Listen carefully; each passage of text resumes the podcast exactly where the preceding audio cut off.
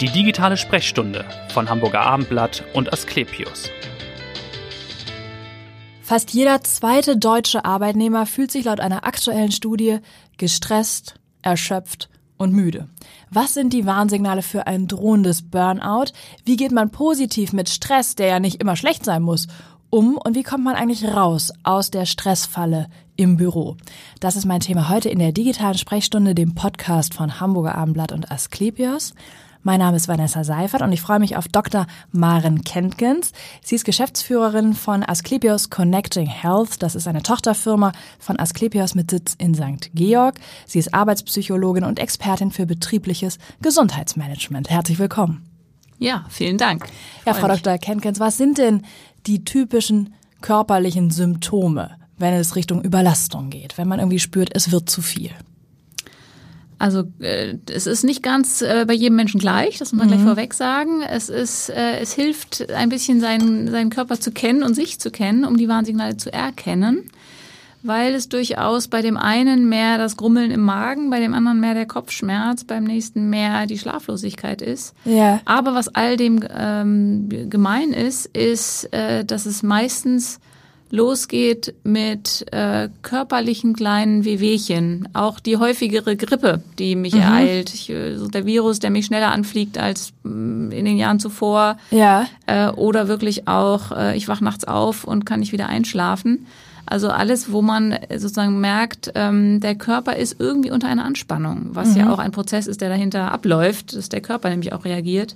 Und nicht nur, wie es immer so schön heißt, das ist irgendwie die seelische Krankheit und äh, da spielt sich was im Kopf ab, sondern man merkt es tatsächlich genau. in den meisten Fällen im Körper. Genau, es läuft natürlich was in der Psyche ab, aber der Körper meldet sich natürlich so und, und warnt dann auch. Genau, äh, genau. Wann ist es denn Zeit, aus Ihrer Sicht tatsächlich dann zum Arzt zu gehen? Weil viele sagen ja erstmal, gut, ich habe ein bisschen Rückenschmerzen, ich kann nicht mehr so gut schlafen, aber das geht wieder weg, ich kriege das in den Griff. Mhm. Also tatsächlich äh, gibt es auch so ein paar schöne Zeitfenster, die man da setzen kann. Wenn man mal zwei Wochen lang äh, schlecht schläft oder zwei Wochen lang äh, den Rückenschmerz hat und er geht wieder weg oder man hat genug an der Hand, um selber was für zu tun, dass es weggeht, dann äh, alles fein. Mhm. Äh, wenn man acht Wochen oder in, wenn wir bei der Zahl zwei bleiben, sage ich dann ganz zwei Monate. Also ja. die zwei Wochen sind okay, die zwei Monate nicht mehr. Ja, das sind ganz gute. Zwei Monate ist äh, letztlich die Zeit, wo der Körper auch anfängt, ein Muster zu lernen, wo er dann denkt, das ist jetzt der Normalzustand. Mhm. Und danach wird es immer schwieriger, es zu erkennen oder auch wirklich was zu unternehmen. Wobei, und jetzt kommt die nächste zwei äh, ins Boot, ähm, meistens kommen die Menschen nach zwei Jahren erst und dann ist es schon relativ weit fortgeschritten im, im sogenannten Chronifizieren. Also das heißt, dass, dass es äh, ja der Körper gelernt hat und auch schon davon ausgeht, dass es Normalzustand ist und es wird immer schwerer, je länger man wartet, ja. wirklich noch selbst was zu tun oder auch schneller wieder davon wegzukommen oder gesund zu werden. Was kann man, ähm, Sie haben schon gesagt, man ja. kann ja vielleicht erstmal versuchen, selbst genau. was zu tun, natürlich genau. sich selbst was an die Hand zu holen. Okay. Was ist denn da zum Beispiel ein guter Tipp? Ja.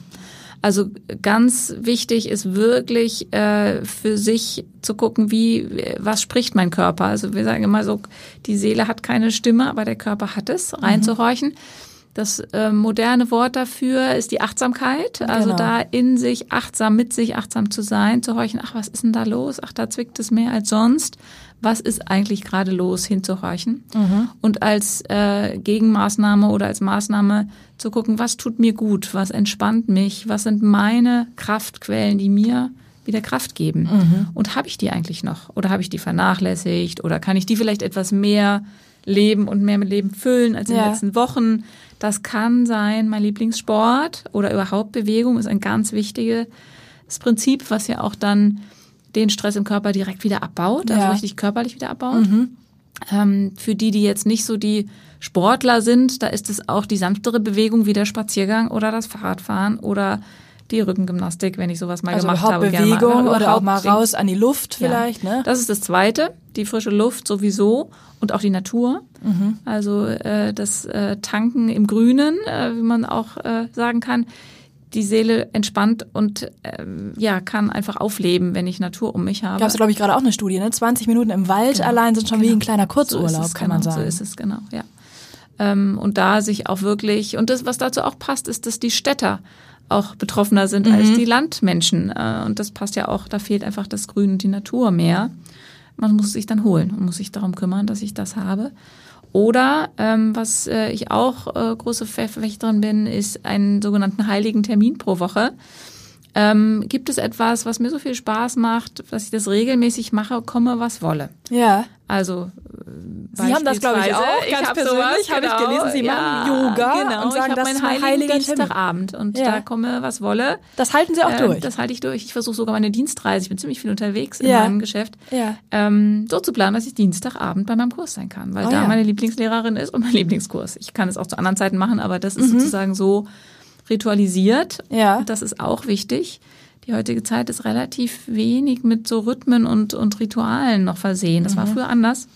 Das heißt, da muss ich mich selber kümmern und sagen, was ist denn mein Rhythmus? Ja. Oder mein Ritual? Und mein Rhythmus ist, Dienstagabends dorthin zu gehen. Ähm, und das kann bei einem anderen aber auch ein Abend, wo er musiziert mit Freunden sein Genau. oder sich trifft und spielt mit Freunden Mhm. oder ähm, ein äh, Sonntagsfrühstück mit der Familie, was heilig ist und Ja. komme, was wolle stattfindet. Und da wirklich bei zu bleiben und darüber auch für einen Rhythmus in der Woche zumindest zu sorgen. Also im Grunde Kraftquellen wieder aktivieren und suchen. Und Sie haben schon gesagt, das Wort, was immer wieder fällt, ist Achtsamkeit. Ein anderer Begriff, der immer wieder fällt, ist natürlich Burnout in den vergangenen Jahren. Wann spricht man eigentlich tatsächlich von Burnout? Und wann ist es im Grunde nur in Anführungsstrichen erstmal eine Überlastung? Ja, ja.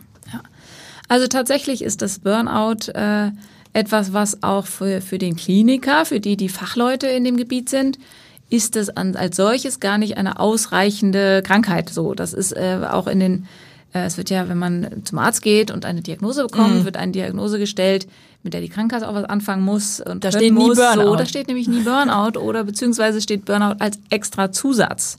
Das ist eine sogenannte Zusatzdiagnose. Auch wenn sich da auch wieder was äh, in den Fachwelten tut und sie doch gucken, ist das nicht doch was, was wir aufnehmen müssen. Was aber das Merkmal ist, ist, dass äh, Burnout eine Phase ist, in der ich stecke, ein Prozess, der dann endet, und das ist das, was dann auf der Diagnose steht, Ja. in zum Beispiel einer Depression oder einer Angststörung, einer Mhm. klassischen, einer von vielen klassischen psychischen Erkrankungen, die man Ja. als Mensch bekommen kann. Und das Burnout ist der Prozess davor. Mhm. Und wenn jetzt, es sind ja viele auch an die Öffentlichkeit gegangen mit Burnout, Richtig, prominente, Prominente Menschen, auch, genau, ja. was auch gut ist, um irgendwie da ein bisschen ein Tabu zu brechen. Mhm. Dann beschreiben die häufig diesen Moment, wenn sie komplett zusammenbrechen. Wenn Genau. sie sagen, ich stehe in der Küche und wollte den Müll runterbringen und ich weiß nicht mehr, was ich tun wollte Genau. und äh, kann gar nicht mehr.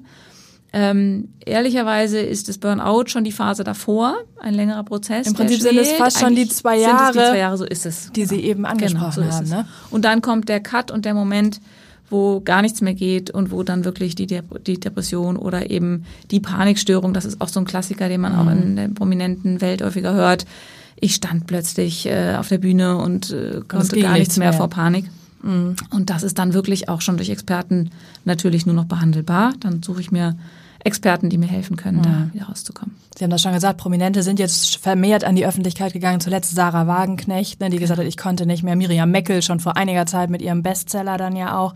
Ähm, wen trifft es denn besonders? Also sind, gibt es Berufsgruppen, wo man sagt, die sind besonders gefährdet? Also es ist so eine Mischung aus äh, einem äh, Berufsgruppen gibt es auch, aber ich würde gerne noch an einer Stelle Ja. vorher anfangen. Eine Mischung aus auch einem Perfektionismus streben, was dann eher jetzt eine typbedingte Ja. äh, Sache ist und nicht nur eine professionsbedingte oder eine berufsbedingte äh, Erscheinung. Ähm, also einen hohen Anspruch an sich selber, den man auch bei diesen Prominenten durchaus ja durchaus sehen Ja, kann. ja. Und dann aber gleichzeitig gepaart, und da komme ich auch zu den Berufsgruppen, mit ähm, nicht so viel eigenem Entscheidungsspielraum und Handlungsspielraum. Oder ich nehme mir den nicht. Ich habe nicht so viel Freiräume gefühlt und nehme sie mir nicht und fühle mich dem so ausgeliefert. Ja. Und das ist natürlich in Berufen, ähm, wo ich, äh, und da kommt noch ein drittes hinzu, mit Menschen zu tun habe, viel mit Menschen zusammenarbeite ähm, und mich so ausgeliefert fühle, wie die Lehrer, die den äh, Kindern dann ausgeliefert sind und in Ja. ihrem äh, Alltag viel mit Menschen zu tun haben und wo die Abgrenzung eine Frage ist, teilweise dann auch mit dem hohen Anspruch gepaart. Die Krankenschwester im Ja. Pflegeberuf, die äh, den Mensch pflegt und sich kümmert und sich aufopfert und auch einen hohen Anspruch an sich selber dabei hat, aber eben nicht so viel selber regeln kann und nicht so Genau. viel Entscheidungsspielraum hat. Eigentlich trifft es nämlich ähm, die Fach- und Führungskräfte, je höher sie sind äh, und auch die Selbstständigen, die ja auch, man sagen könnte, die arbeiten häufig wahnsinnig viel. Ja. Trifft es gar nicht so, weil die immer noch einen Entscheidungsspielraum haben, den Okay, sie sich nehmen können und sind. selbstbestimmt entscheiden, genau. Wobei man kann heutzutage auch sagen, es macht vor keiner Berufsgruppe mehr Halt, Ja. es äh, ist breit aufgestellt, es ist einfach auch ein, ein Thema, in dem wir in der heutigen Zeit, äh, mit dem wir zu tun haben, über Genau. alle Berufsgruppen hinweg, über alle Hierarchiestufen, von Vorständen bis wirklich auch dem Arbeiter am, am Fließband. Äh, alle sehen wir inzwischen und sind äh, durchaus Betroffene bei. Ja, nun waren die prominenten Beispiele Frauen. Ist das ein Zufall? Oder ich habe auch gelesen, dass gerade Frauen verstärkt dazu neigen zu sagen, ich fühle mich überlastet im Job. Liegt das daran, dass wir, sagen wir das, stärker wahrnehmen und vielleicht auch dieses Tabu nicht so spüren, darüber zu sprechen? Ja, das ist ein Punkt, auf jeden Fall ein ganz entscheidender. Und äh, ein anderer Punkt ist, was man manchmal dagegen stellt, ist dann die Rate der Suchterkrankten oder der Herzinfarkterkrankten, die dann mehr bei Männern wieder liegt. Okay. Und wo man sagen kann, ja, da ist es dann häufig eine, eine ich greife dann eher zum Alkohol zum Beispiel in dieser Erschöpfung Ja. und benenne nicht die Erschöpfung, aber es ist eigentlich das Gleiche dahinter. Okay. Also es trifft nicht, äh, nicht, es ist nicht so, dass Frauen da belasteter reagieren oder belasteter sind, sondern dass eigentlich nur die Erkrankung sich einen anderen Weg nimmt. Ja. Ähm, oder eben die Männer länger es ignorieren und es dann wirklich zu einem manifesten Herzinfarkt kommt, der auch eine Folge sein kann von zu viel Belastung. Genau, aber es klingt natürlich immer noch wahrscheinlich anders zu sagen, ich hatte einen Herzinfarkt, weil ich so wahnsinnig viel gearbeitet habe, als wenn man sagen muss, äh, ich bin mit dem Stress nicht mehr klargekommen und bin zusammengebrochen. Richtig, so ist es, ja. Und es gibt ja auch prominente Männerbeispiele, die, äh, also ob das ähm, der Fußballer äh, Deister ist oder ob das dann äh, hier der Schwetzing, der Buchautor ist. Ah, ja. oder, also da gibt es auch durchaus ja, genau. einige, genau, die äh, Auch schon an die Öffentlichkeit gegangen. sind. Und ähm, wir erleben das in den Unternehmen, wo wir sind, äh, dass da auch tatsächlich der Personalvorstand betroffen sein kann, Mhm. der dann auch danach entsprechend Maßnahmen einleitet, weil er selbst ähm, selbst erfahren hat, wie es ist. Genau. Oder äh, wir haben letztes Jahr eine schöne Veranstaltung gemacht mit jemand, der wirklich aus der Vorstandsetage in die Psychiatrie und zurück äh, auch äh, ja, hoch, hoch Ja. Anerkannter äh, Wirtschaftsmensch. Also da macht es auch nicht halt. Und es ist Ja. eher die Frage, wie äußert sich's und wie benenne ich's? Genau, Sie haben schon gesagt, es kann eigentlich jeden treffen. Das ist ja das Fazit. Wenn man sich so ein bisschen die Fehltage, die krankheitsbedingten Fehltage in Deutschland anguckt, dann lagen die bei 107 Millionen, glaube ich, aktuell. Und vor zehn Jahren war das gerade mal die Hälfte.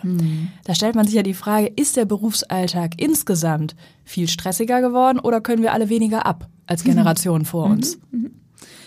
Also es gibt schon Belastungen, die anders geworden sind. Ich würde nicht sagen, dass es jetzt ähm, die Generation vor uns äh, nicht anstrengende Arbeit gemacht haben, aber es war andere Arbeit. Es war mehr körperliche Arbeit. Ja. Und es gab viel mehr körperliche äh, Wehwehchen, die dann äh, zur Folge waren. Und die äh, psychischen Erkrankungen, das Burnout, die haben einfach einen Effekt, der sich in den Krankheitszahlen sofort widerspiegelt. Es sind dann häufig leider sehr lange Ausfallzeiten. Und dadurch kommen viele Tage zusammen. Okay, ja. Also all dieses Umfeld, über das wir gerade sprechen, ist dann nicht mal mit äh, einer Woche, zwei Wochen, drei Wochen getan, sondern auch mal schnell mit drei Monaten Ja. oder sogar sechs Monaten, äh, weil die Behandlung länger dauert. Und je länger ich es nicht wahrgenommen habe, umso länger braucht es auch, bis ich wieder gesunde und zurückkehre. Ähm, deswegen sind es auch tatsächlich Zahlen, die durch andere Erkrankungen Ja. in der heutigen Zeit höher schießen. Und gleichzeitig muss man aber auch eben sagen, die heutige Welt und nicht nur die Arbeitswelt ist schneller. Ja. Die Digitalisierung, Genau, das, das wäre das Always nächste- On, ähm, das ist, spielt da eine Stichwort ganz. Mhm. große, große Rolle, dass wir es schwer, uns schwer heute tun mit Abschalten. Und nicht nur im Berufsalltag, sondern auch im Privaten. Es Genau. geht ja weiter mit Ja, der sogenannte Freizeitstress ja, spielt genau. ja auch eine Rolle. So es gibt so fast schon so einen Wahn zur Selbstoptimierung, zu Genau. sagen, ich muss natürlich äh, Superleistung bringen im Job, aber dann muss ich auch noch ins Fitnessstudio und ich muss womöglich noch zum Elternabend und bin da noch zum Geburtstag eingeladen und das alles muss ich machen und immer äh, gut performen auf gewisse So Art es. und Weise. Ne? Also dieser, dieser Perfektionismus, von dem ich schon sprach, den gibt's im Privaten, wird der, wird der weitergeführt. Mhm. Ja. Und das ist ja nicht ein, das ist ja auch ein gesellschaftlicher Anspruch oder eine, wie Sie es gerade sagen, da kommt dies und das und alles muss ich irgendwie vorzeigen können und Ja. äh, mit dabei sein, mitmischen und dann diese ähm, äh, Verabredung und diese Gruppe noch und über Social Media und all die Kontakte, die wir haben, sind wir auch viel mehr in ständigen Netzwerken präsent und ähm, das fordert von uns schon viel ab. So und da gehört es umso mehr dazu, ähm, Ressourcen oder oder Momente zu schaffen, was ich vorhin schon mal hatte, Kraftquellen. Ja. Wie schaffe ich es, gut abzuschalten? Genau. Und äh, ich bin fest davon überzeugt, dass wir da auch gerade eine Zeit durchlaufen, wo wir lernen müssen, was heißt das denn heute? Also wenn ich früher körperlich gearbeitet habe und äh, nachher Rückenschmerzen hatte, dann ist das Rückenprogramm das, was ich brauchte oder ja. irgendwie eine andere Haltung oder ähm, ähm, auch, auch am Schreibtischplatz, die Ergonomie, wie steht der Schreibtisch, wie genau. steht mein Stuhl, wie die höhenverstellbaren Schreibtische, alles, Hol ich was mir da mal so ein Flexiball oder was, das ja, gibt es genau, ja mittlerweile da auch. ja einiges, was ja. so schon entwickelt wurde. Und was jetzt noch dazu kommt, ist, dass wir aber auch gucken müssen, was sind denn die Maßnahmen, die zur zum Abschalten, zur Entlastung meiner ja. Seele und meiner inneren Bedürfnisse führen. Und das ist zum Beispiel auch, bin ich auch wieder bei der Achtsamkeit, nicht mal eben das Brötchen nebenbei rein äh, essen ja. in der Mittagspause, sondern bewusst zu gucken, was esse ich eigentlich gerade, wie schmeckt mir das, da mal wieder hinzuspüren und sich mhm. dafür auch Zeit zu nehmen. Und vielleicht auch mal, wir haben das Thema Abschalten, vielleicht auch mal bewusst abzuschalten. Was halten Sie davon, Absolut. auch zu sagen, ich mache das Handy mal aus oder ich, ich weiß nicht, im Urlaub checke ich halt keine E-Mails oder mhm. ich verorte mir gewissermaßen einen Feierabend, denn das ist ja so ein bisschen die veränderte Arbeitswelt. Ich habe nicht mehr diesen klassischen Feierabend, den vielleicht mein Vater noch hatte, der nach Hause kam und dann war alles äh, erstmal Ruhe. Richtig, ja. Genau, ich äh, sage auch immer gerne, äh, auch noch in meiner Kindheit waren um 18 Uhr Bürgersteige hochgeklappt. Das ja. War nicht nur der Feierabend, sondern es war auch kein Geschäft und nichts, was ich noch so erledigen konnte offen. Heute kann ich da noch alles Mögliche machen. Genau. Und auch sich da bewusst äh, Zeiten zu setzen, digital abzuschalten, ganz wichtig. Genau. Digital Detox heißt so das dann Neudeutsch, genau. aber im Grunde heißt es, mach das Ding mal aus. Ne, genau, ne, übersetzt. genau, genau.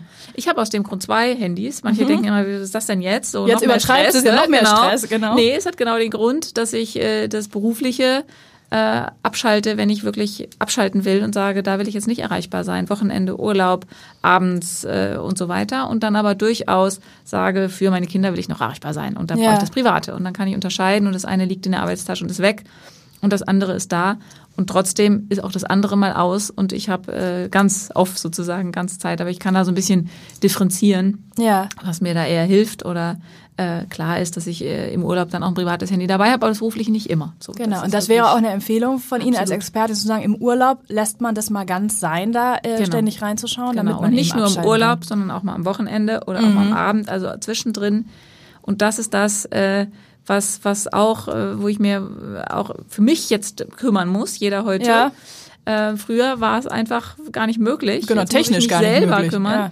Ähm, was auch bedeutet, ähm, wir sind heute gefordert, uns ganz anders selbst zu organisieren. Mhm. Machen wir tagtäglich, aber auch zu organisieren in unserem Abschalten. Ja. Das macht auch kein anderer für uns. Wir müssen das machen. Und Sie haben auch die, die sozialen Netzwerke ja schon angesprochen. Ich glaube, da kommt man ja teilweise auch in einen sehr künstlichen Wettbewerb. Wenn man ja. dann immer sieht, was die anderen vermeintlich immer Tolles erleben. Das ist ja immer äh, Drinks und Sonnenschein Richtig. und toller Urlaub und da noch ein super Essen. Und da gibt's natürlich dann plötzlich so ein, ich muss da mithalten. Ne? Absolut, genau, genau. Also. Oder die ganzen ähm, Netzwerkgruppen, so mhm. ich muss da mitsprechen, ich muss auch noch reagieren. Es ist auch diese schnelle Reaktionszeit. Ja. ja ich kann dann nicht warten und sagen, ich reagiere in drei Tagen. Nee, dann haben schon fünf andere vorher reagiert und ja. dann ist es nicht mehr aktuell. Also schnell, jetzt, sofort ist ja auch so ein, so ein Motto, was da gängig ist. Und da sich auch wieder für sich zu distanzieren zu sagen, mhm. wo ist mir das wirklich wichtig, wo nicht ich mache das nicht überall, ich mache das nur in gewissen Kreisen. Und auch äh, zu akzeptieren, dass vielleicht auch mal jemand anders äh, verwundert reagiert. Wieso hast du nicht reagiert? Ja, nee, ich ja. konnte gerade nicht. Ja, so. ja. Und das Oder ich vielleicht auch, ich wollte gar nicht. Ne? vielleicht nicht, genau. Absolut, ist auch das mal, ganz wichtig. Dass ja. man den eigenen Standpunkt da nochmal klar genau. macht. Welche Rolle spielen denn so flexible Arbeitszeitmodelle, die ja auf der mhm. einen Seite ein großer Segen auch sind, dass es jetzt viel Homeoffice gibt, viel Teilzeit, mhm. aber dadurch verschwimmt natürlich auch so ein klassischer Büro-Feierabend, äh, so ein Schema. Ja, das ist richtig. Und äh, da bin ich tatsächlich auch selber in meiner Rolle, ich bin schon lange Führungskraft und mhm. habe aber auch zwei Kinder und ja. eine Familie. Ähm, ich sage immer wieder, wenn diese Flexibilität der Arbeitszeit und auch des Ortes für mich nicht gelten würde, könnte ich das gar nicht unter einen Hut bringen. Genau. So, das heißt, der Riesenvorteil. Genau. Und gleichzeitig ähm, bedeutet das, ich muss das selbst organisieren. Und ich muss einfach diesen mhm. Feierabend schaffen oder die Zeiten, wo alle Geräte aus sind und wo ja. ich nicht erreichbar bin. Ähm, und das ist einfach die Herausforderung, man spricht von der Selbstmanagement-Kompetenz, die ja, heute gefordert ist. Ja. Also wir Menschen müssen lernen, dass wir uns da auch wirklich selber den Feierabend schaffen mhm. und selber das abschalten. Und das heißt dann bei mir zum Beispiel auch mal, ich kann an einem Nachmittag, äh, wenn mein Sohn eine Aufführung hat, hingehen und sie gucken. Das Genau. könnte ich nicht in alten Arbeitsmodellen. Richtig. Kann ich in dem jetzt. Ja. Und dann gehe ich abends wieder ran. Und ich muss dann aber auch abends irgendwann dafür sorgen, dass ich rechtzeitig ausmache, damit ich gut in Schlaf komme. So. Ja, also ja, da. Mhm. bin ich selbst gefordert in dem. Und das ist natürlich auch was, was viele Menschen auch gar nicht wissen. Was ist denn da gut und wie viel geht? Genau, und wie kann ich das vielleicht wieder erlernen? Also dieses, dieses Selbstmanagement. Haben Sie da einen Richtig, Tipp? Ich meine, man ist ja dann erstmal in diesem Hamsterrad und weiß gar nicht, wie komme ich da raus. äh, ja. Was, was sind denn vielleicht so fünf konkrete Tipps für jemanden, der das Gefühl hat, es wächst mir über den Kopf? Also tatsächlich, äh, das, der allerwichtigste Tipp ist zu gucken, was macht mir wirklich Freude und Spaß. Also diese Kraftquellen, diese Kraftseite. Das ist das, dass ich da, weil wir auch tatsächlich erleben, dass je weiter es fortgeschritten ist mit der Erschöpfung, umso weniger weiß ich das plötzlich nur noch und vergiss es und weiß nicht mehr, was mir echt gut tut. Also so früh wie möglich an das, was mir Kraft gibt, mich erinnern Ja. und mir das in den Alltag zurückholen und dafür Zeitfenster schaffen. Und dann auch Zeitfenster schaffen heißt auch, in diesen Zeitfenstern wirklich den Rest liegen lassen, abschalten, die Ja. Technik ausschalten. Okay, ja. Äh, also wirklich auch ausschalten, dass ich nicht nur denke, ich gucke noch mal eben drauf. Nicht nur nein, lautlos stellen, nein, ausschalten. Ausschalten, genau. Wirklich weg oder in die Tasche oder nicht Ja, sichtbar, ja. Mhm. also aus dem Blickfeld weg. Also das ist auch das zweite, dann schon der zweite Tipp. Genau, mhm. Wirklich, ähm, und da gehört nicht nur das Handy zu, da gehört auch das Privatlaptop, das Arbeitslaptop, Ja, iPad, was auch alles, immer man was an hat. Mhm. Medien man hat ja viel heutzutage, dass man das wirklich abschaltet und beiseite Mhm. legt als zweiter Tipp. Ähm, der dritte Tipp ist das soziale Miteinander pflegen. Also nicht nur in den sozialen Netzwerken, Ja. sondern wirklich Vielleicht im echte Echtleben. Freundschaften noch Und das ist die pflegen. Familie, das sind aber auch Freundschaften. Äh, mit wem treffe ich mich gern und habe ich das eigentlich noch und wann mache ich das? Und das wirklich, oder im Arbeitsalltag die Mittagspause gemeinsam mit Kollegen Mhm. und dann nicht nur über Arbeit, über Arbeit reden, sondern auch mal ein bisschen äh, nettes, äh, nettes freie, freie zeitliches Gespräch führen. Also Ja. einfach Den Horizont jetzt da noch mal ein bisschen äh, weiten. Genau. Also das ist sozusagen das Dritte, das, das ist Geselligkeit und ähm, Menschen um mich sind. Ja. Dann Schlaf ist ein ganz wichtiger Motor für ausreichend Schlaf sorgen. Mhm. Also wir schlafen auch alle im Durchschnitt viel, viel weniger als vor, noch vor 10 und 20 Jahren. Was wäre denn so ein Idealwert? Was sollte, was sollte man denn schlafen pro Nacht? Wie viele Stunden? Also es schw- schwankt ein bisschen, was ist das individuelle Schlafbedürfnis. Mhm. Aber acht Stunden sind schon für einen Erwachsenen jetzt nicht äh, wahnsinnig zu viel, sondern natürlich auch eine gute Zeit. So. Ja, ähm, und unter sechs sollte es nicht gehen. Es gibt Okay. dann manche, die so sagen, ne, ich bin so optimiert. Ja, und ich schaff komm mit fünf komm mit fünf aus. Nee, da ist sechs wirklich ein unteres Limit, äh, was der Körper braucht. Und äh, viele, wie gesagt, durchaus auch die sieben oder acht gerne, Ja. äh, weil Schlaf ist schon immer wieder der, der Moment, wo wir auch natürlich ganz viel auftanken. Mhm. Und auch zu gucken, ne, wie schlafe ich gut, was brauche ich da. Ja. Ähm, auch da, äh, ich bin immer, mir raufen sich immer die Haare, wenn ich höre, dass dann irgendwie die Handys am Bett liegen. Ja. Und es könnte nachts klingeln. Nee, also selbst wenn es da vielleicht liegt, als mein Wecker ist, dann ist es im Flugmodus, damit es Mhm. da mich nicht in irgendeiner anderen Form ablenkt und äh, es geht nur der Wecker damit. Ja, ja. Ähm, also von daher ausreichend Schlaf. Äh, war es der noch- vierte? Das war der vierte. Wenn Ihnen noch einer einfällt, ich will genau. das nicht so dogmatisch, kein Stress. Wir wollen das nicht dogmatisch machen, wenn Ihnen noch was einfällt. Aber ich glaube, das war schon eine ganz. Ja, die Bewegung, die Bewegung hatten wir am Anfang schon. Ja. Äh, Bewegung in der Natur, das ist schon auch was, was dann so als, als einfach nochmal. Ich hatte noch gelesen, dass einige empfehlen, auch so ein Anti-Stress-Tagebuch zu führen, dass man nochmal überhaupt herausfindet, was stresst mich überhaupt. Mhm. Manchmal ist das ja so ein diffuses Gefühl und man weiß gar nicht, wo das eigentlich herkommt. Ja, das hilft letztlich, äh, wenn ich da wirklich am Rätseln bin und Mhm. einfach noch auf der Suche. Ähm, aber da fällt mir auch sofort das ein, was Sie selbst gerade einmal sagten. Äh, Vorsicht, nicht, dass das wieder zum Stress wird. Das gibt muss leider auch genau. Tagebuch Das ist der nächste Programmpunkt auf meiner Agenda. Dann nicht, sondern lieber zu gucken, gut, wie äh, äh, schaffe ich es, dass ich also wenn ich wirklich nicht weiß, was es ist, dann hilft das. Dann Ja. hilft das, mich mal zu sortieren. Aber eher am Ende des Tages äh, mal zu überlegen, was war heute denn zum Beispiel ein schöner Moment, wo ich mich gefreut habe oder wo ich Spaß dran hatte. Also die positiven Dinge sich bewusst machen, ist dann äh, eher ein Favorit für mich. Und das muss ich, das kann, wenn ich schon weiter fortgeschritten bin, auch helfen, wenn ich das aufschreibe. Das ist auch was, was Therapeuten häufig mit Ja. anderen anleiten.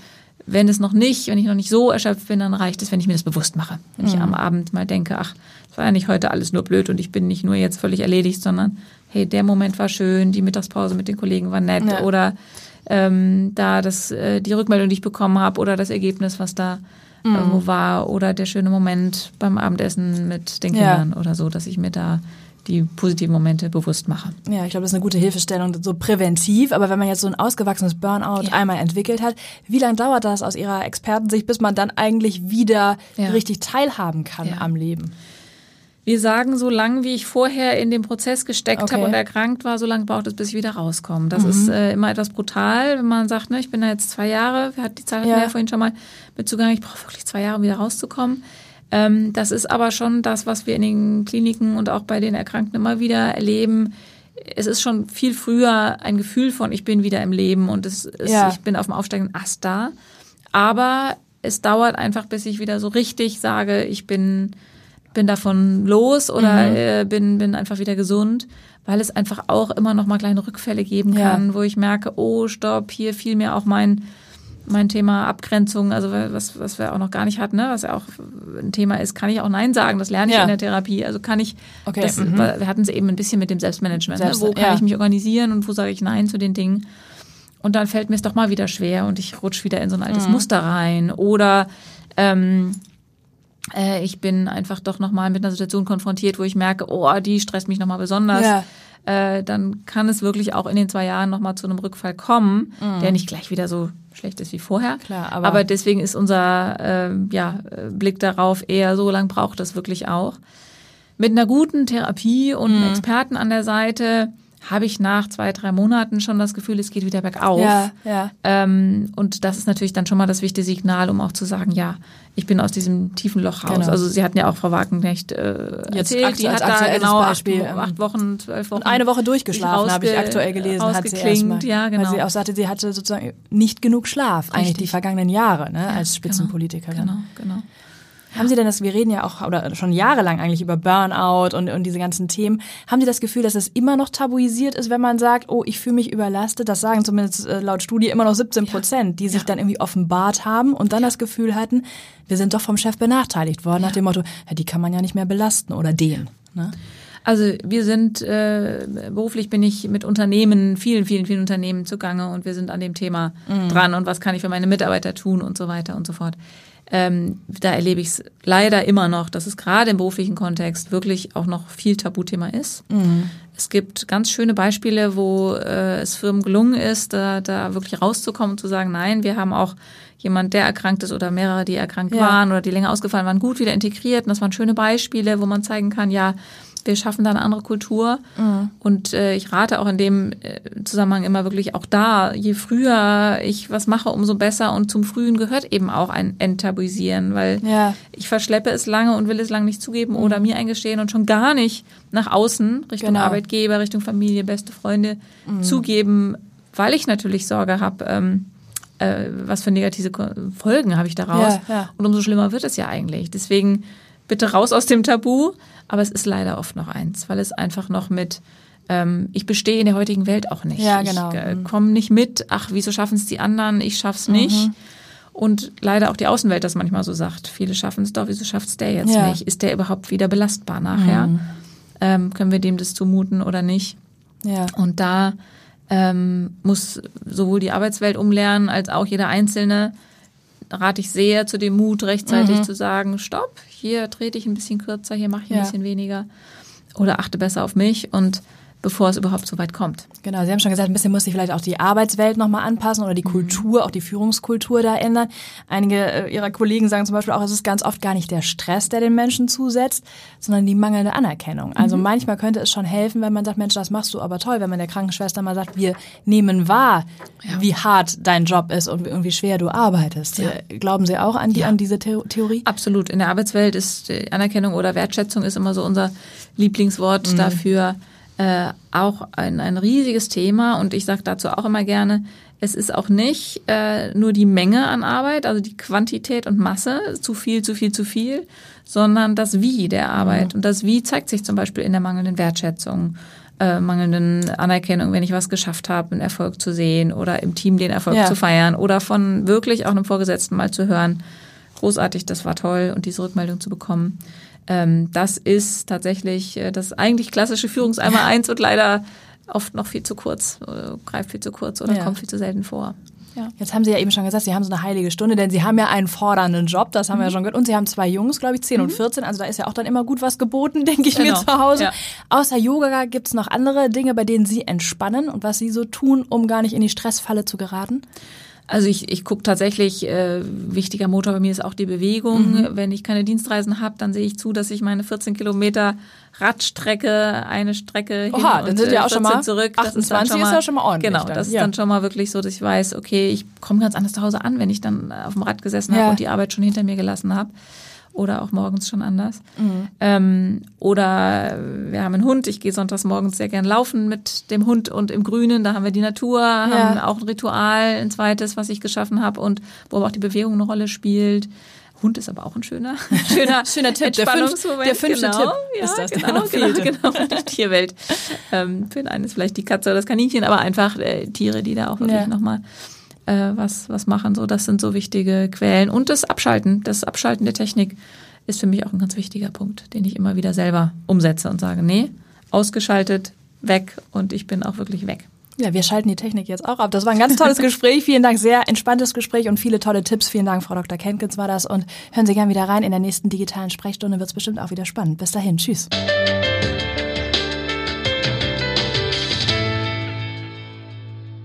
Weitere Podcasts vom Hamburger Abendblatt finden Sie auf abendblatt.de slash podcast.